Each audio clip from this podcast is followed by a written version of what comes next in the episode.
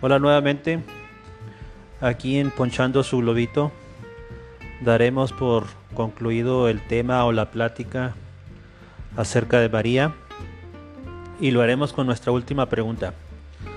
¿Es María madre de la humanidad? El capítulo 19 del Evangelio de Juan nos relata parte del juicio al que fue sometido Jesús ante Pilato cómo es entregado para ser crucificado y finalmente morir en la cruz. También podemos observar que a muy poca distancia de la cruz, cuando Jesús estaba crucificado, se encontraba María, su madre, y el discípulo amado. Estaban junto a la cruz de Jesús su madre y la hermana de su madre, María mujer de Cleofas y María Magdalena. Cuando vio Jesús a su madre y al discípulo a quien él amaba, que estaba presente, dijo a su madre, Mujer, he ahí a tu hijo. Después dijo al discípulo, He ahí tu madre. Y desde aquella hora el discípulo la recibió en su casa. Juan 19, 25, 27. Y si continuamos leyendo el capítulo 19, versículos 28 al 30, podemos ver que Jesús, sabiendo todo lo que iba a ocurrir, sin dejar que nada se cumpliese por casualidad o coincidencia, habla y dice, tengo sed. Pero más allá de ser una necesidad física, es la forma en que Él hace cumplir todas las profecías hechas en el Antiguo Testamento. Salmo 69, 21. Es la manera en que Él cumple hasta el último momento con todo lo que le fue encomendado, con el verdadero propósito que Dios tenía al entregar a su Hijo para morir en la cruz por nosotros para que así fuésemos redimidos y obtener nuestra salvación. Un poco más adelante en el versículo 30 podemos observar que Él sabiendo que ya todo se había cumplido, que ya todo estaba hecho, que ya no quedaba nada más por hacer, habla y nos dice, consumado es, para finalmente morir en la cruz y dar por concluida su verdadera obra, por la cual siendo Dios se hizo hombre y habitó entre nosotros. Después de esto, sabiendo Jesús que ya todo estaba consumado, dijo, para que la, escritura se cumpliese, tengo sed. Y estaba ahí una vasija llena de vinagre, entonces ellos empaparon en vinagre una esponja y poniéndola en un hisopo, se la acercaron a la boca. Cuando Jesús hubo tomado el vinagre, dijo, consumado es, y habiendo inclinado la cabeza, entregó el Espíritu. Juan 19 del 28 al 30. En esa obra se realizaba todo lo que Dios había dado a conocer por medio de los profetas, de lo cual el Antiguo Testamento nos habla y que Jesús mismo realizó para obtener nuestra redención. Fue despreciado y rechazado, hombre de dolores, conocedor del dolor más profundo. Nosotros le dimos la espalda y desviamos la mirada. Fue despreciado y no nos importó. Sin embargo, fueron nuestras debilidades las que Él cargó. Fueron nuestros dolores los que le agobiaron. Y pensamos que sus dificultades eran un castigo de Dios, un castigo por sus propios pecados.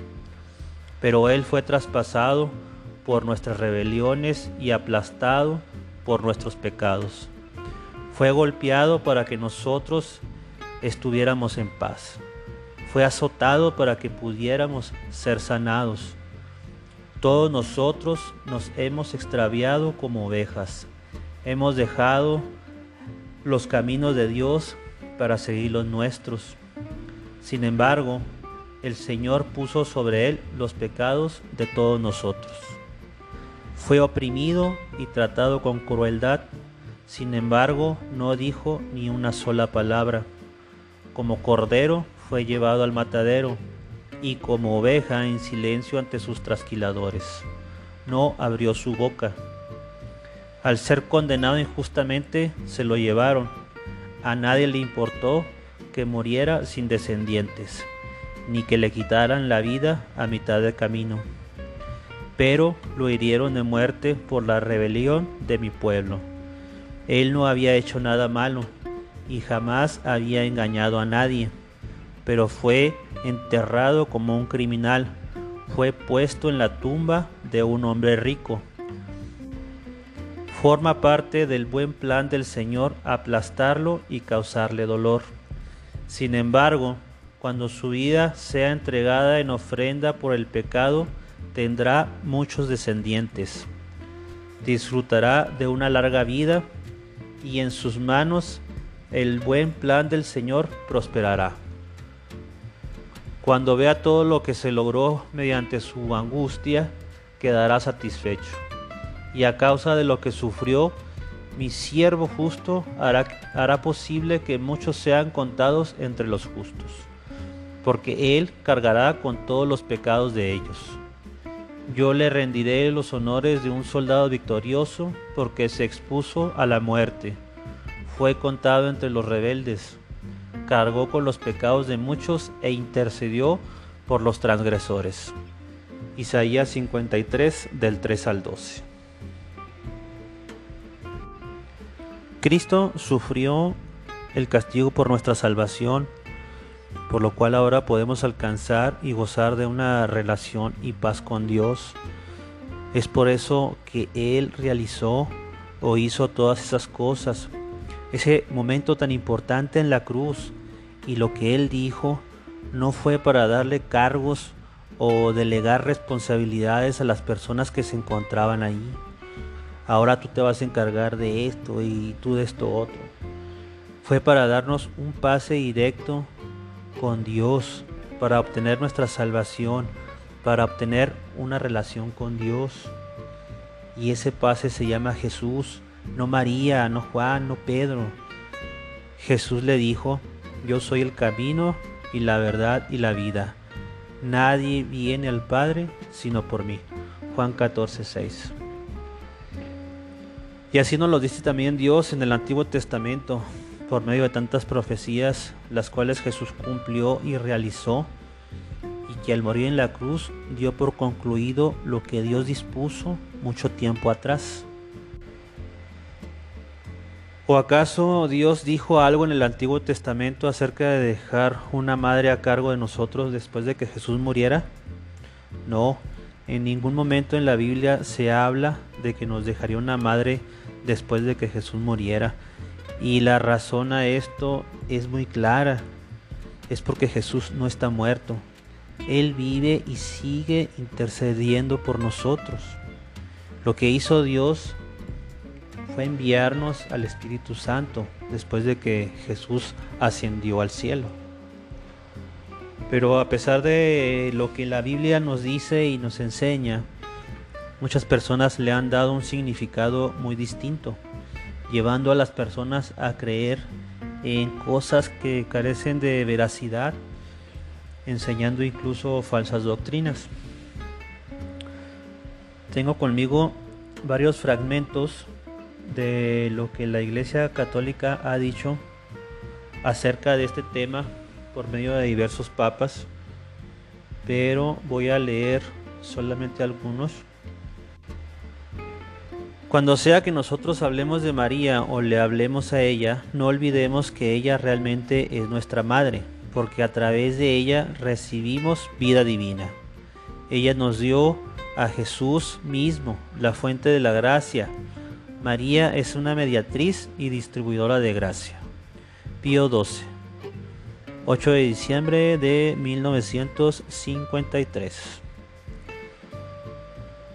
De acuerdo con la enseñanza común de los doctores, fue el diseño de Dios que la bendita Virgen María, aparentemente ausente de la vida pública de Jesús, debía asistirle cuando él estaba muriendo clavado en la, en la cruz. María sufrió y por así decirlo casi murió con su hijo sufrido por la salvación de la humanidad, ella renunció a sus derechos de madre y, tan lejos como dependía de ella, ofreció a su Hijo para aplacar la justicia divina. Así que nosotros bien podemos decir que ella con Cristo redimieron a la humanidad. Benedicto XV, 22 de mayo de 1918. La Virgen María es la madre de todos los hombres y especialmente de los miembros del cuerpo místico de Cristo, desde que es madre de Jesús por la encarnación.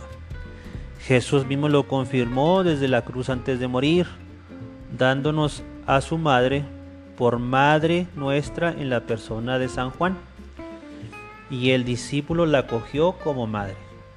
Nosotros hemos de tener la misma actitud con el discípulo amado.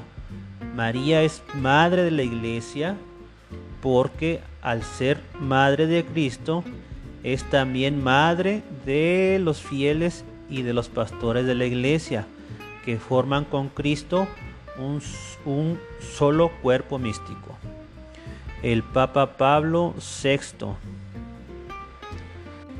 Y por último, Jesús, después de haber confiado al discípulo Juan a María con las palabras, Mujer, he ahí a tu hijo, desde lo alto de la cruz, se dirige al discípulo amado diciéndole, he ahí a tu madre.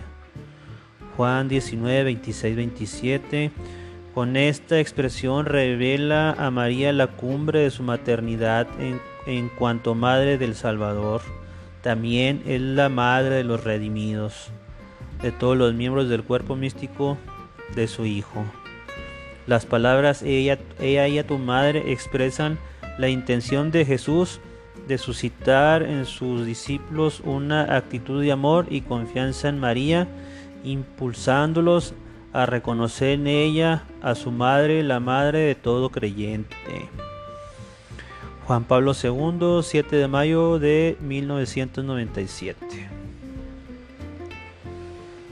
Estos son tan solo algunos ejemplos en los que se presenta María como madre de todo discípulo y no solo eso, también como una madre que contribuye a la obra de salvación dándole cierto mérito junto a Jesús al morir en la cruz, llegando incluso a nombrarla Madre de la Salvación, permitiéndole, permitiéndole intervenir de cierta manera en el, el proceso de salvación del hombre. Y a pesar de lo hermoso, maravilloso, tierno y esperanzador que se escuche todo esto, lamentablemente lo que la Iglesia Católica pretende enseñar en torno a la persona de María es falso.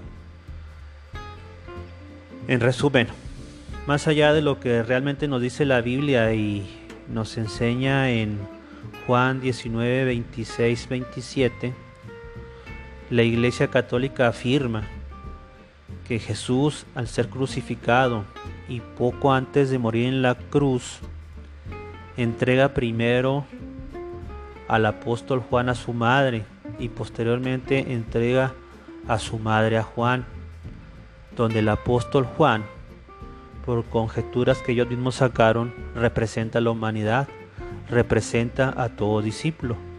De esta manera es que Jesús entrega a todo el cuerpo de Cristo, a toda su iglesia, a María, para que ella nos, nos reconozca como sus hijos y viceversa entrega a María al apóstol Juan para que la humanidad reconozca en María a una madre. Dejando de lado o omitiendo el contexto de este relato y tomando literalmente lo que estos versículos nos dicen a simple vista, de los cuales podrían hacerse varias conjeturas. Pero ¿qué nos dice la Biblia realmente en estos versículos? Juan 19 del 25 al 27. Vemos a un hombre crucificado, sufriendo, a punto de morir. Recordemos que Jesús conoce el corazón del hombre y sabe qué hay en cada uno de ellos. Pero Jesús mismo no, se fiaba de ellos, porque conocía a todos y no tenía necesidad de que nadie le diese testimonio del hombre, pues él sabía lo que había en el hombre. Juan 2 del 24 al 25. Sabemos que José, el esposo de María, ya no se encontraba con ella, por lo que se piensa que ya había muerto. Sabemos que hasta ese momento los hermanos de Jesús aún eran incrédulos, no creían en Él, incluso lo desafiaban o lo retaban para que se presentara ante la, multitud, ante la multitud para realizar milagros, sabiendo que los judíos pretendían matarle. Juan 7 del 1 al 5. También vemos cómo Jesús antepone a su familia espiritual por su familia terrenal. Es por eso que sabemos, y como Dios nos lo ha hecho saber, que para Él lo más importante es lo espiritual y no lo terrenal. Y le dijo uno, He aquí tu madre y tus hermanos están afuera y te quieren hablar. Respondiendo él al que le decía esto, dijo, ¿quién es mi madre y quién y quiénes son mis hermanos? Y extendiendo su mano hacia sus discípulos, dijo, He aquí mi madre y mis hermanos, porque todo aquel que hace la voluntad de mi Padre, que está en los cielos, ese es mi hermano y hermana y madre. Mateo 12 del 47 al 50. Y por último, conocemos el primer mandamiento con promesa, honra a tu padre y a tu madre para que te vaya bien y seas de larga vida sobre la tierra. Y significa no solo hacerlo con palabras, sino también con acciones. Nuevamente tenemos a un hombre crucificado que sabe que está a punto de morir, sabe que su madre ya no cuenta con su esposo, él conoce el corazón de cada uno de los hombres y por lo tanto el de sus hermanos, los cuales eh, eh, hasta ese momento no creían en él. Entonces él, preocupado por su madre, como cualquiera de nosotros, nos preocupamos por el estado de un ser querido, si, llegamos, si llegásemos a faltarle. Y en un gesto de, honrar a su madre, él entrega a María, al discípulo amado, para que se haga cargo de ella, honrando a su madre por medio de una acción. El discípulo amado acepta y lleva a María a vivir a su casa. Juan 19, 27. Es cierto que Jesús le dice al discípulo amado, ahí tienes a tu madre, pero para que como todo hijo tenga que honrar a su padre y a su madre. Y es lo que hace el discípulo amado llevándola a vivir a su casa para, para velar por ella, para cuidar por ella, ya que Jesús sabía que él no iba a estar de la misma manera en la que estuvo con ella. Qué diferente puede ser después de conocer el contexto, dar una interpretación de lo que nos relata Juan en su Evangelio. ¿No creen que algo tan importante en torno a María, como así lo enseña la Iglesia Católica, tendría que haber sido escrito o relatado en los Evangelios a lo largo del Nuevo Testamento con, más claridad, con más contenido y no con solo dos versículos de los cuales la Iglesia Católica ha utilizado para crear tantas cosas eh, en torno a la persona de María. Porque si bien sabemos Jesús le dijo a sus discípulos, ya no les hablaré más con alegorías, sino que les hablaré con claridad. Juan 16, 25. Entonces, ¿por qué no hablarnos con claridad y de forma más extensa acerca de algo tan importante? Así como Jesús les dijo a sus discípulos acerca del Espíritu Santo. Él les dijo, esperen porque vendrá otro que los ayudará Juan 14, 26, y de lo cual se habló ampliamente a lo largo del Nuevo Testamento. Esta, la tercera persona de la Santísima Trinidad, la cual Dios nos envió, de esta sí se habla y el mismo Pablo lo hace de una forma muy amplia. Y yo rogaré al Padre y os dará otro consolador para que esté con vosotros para siempre. Juan 14, 16. Pero yo os digo la verdad, os conviene que yo me vaya, porque si no me fuera, el consolador no vendría a vosotros, mas si me fuere, eh, os lo enviaré. Eh, Juan 16, 7. Y estando juntos les mandó que no se fueran de Jerusalén, sino que esperasen la promesa, la promesa del Padre, la cual les dijo, oíste de mí. Hechos 1, 4. Por más esperanzador que se escuche todo aquello que la Iglesia Católica enseña de, de la Virgen María y haga pensar a las personas, como dijo mi pastor un día en la congregación, que si no entramos al cielo por la puerta, aún tenemos a la Virgen María que nos puede meter por una ventana. Tener mucho cuidado de seguir creyendo en cosas que, no tienen un sustento bíblico y sobre todo leer la palabra de Dios y pedirle al Espíritu Santo que nos revele la verdad acerca de todos estos misterios que la Biblia nos enseña. Y ese que mejor maestro que el mismo Jesús no podremos encontrar en ningún lado. Otra cosa muy importante es que en ningún momento nosotros tratamos de restarle mérito o importancia al papel que tuvo María en el plan de Dios. Nosotros como cristianos admiramos y respetamos todo lo que ella hizo. Damos gracias por su intervención en el plan de Dios. Damos gracias porque fue a través de ella que Jesús vino al mundo y con ello fue posible nuestra salvación al aceptarlo como nuestro, como nuestro único Salvador. Un amigo mío me preguntó una vez, ¿ustedes no creen en la Virgen María? Creo que después de haber escuchado estos episodios, si es que así lo hiciste, puedo decirles que no.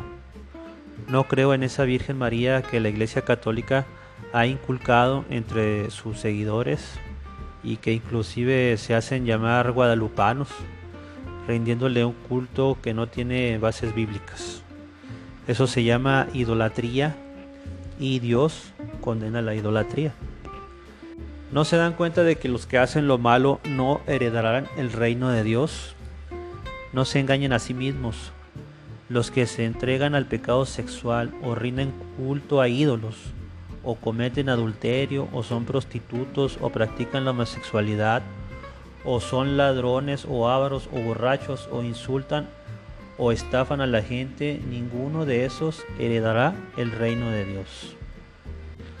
Pero no creas nada de lo que digo y antes de que empieces a formular todo tipo de pensamientos o comentarios respecto a lo que acabo de decir, ya sean buenos o malos, más bien te invito a leer tu Biblia y darte cuenta por ti mismo de, todo lo que he dicho y que sea Dios quien realmente te muestre la verdad.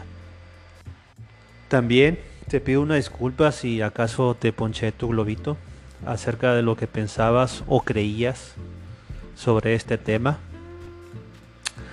Nos vemos en nuestro próximo episodio aquí en Ponchando su globito. Muchas gracias y bendiciones.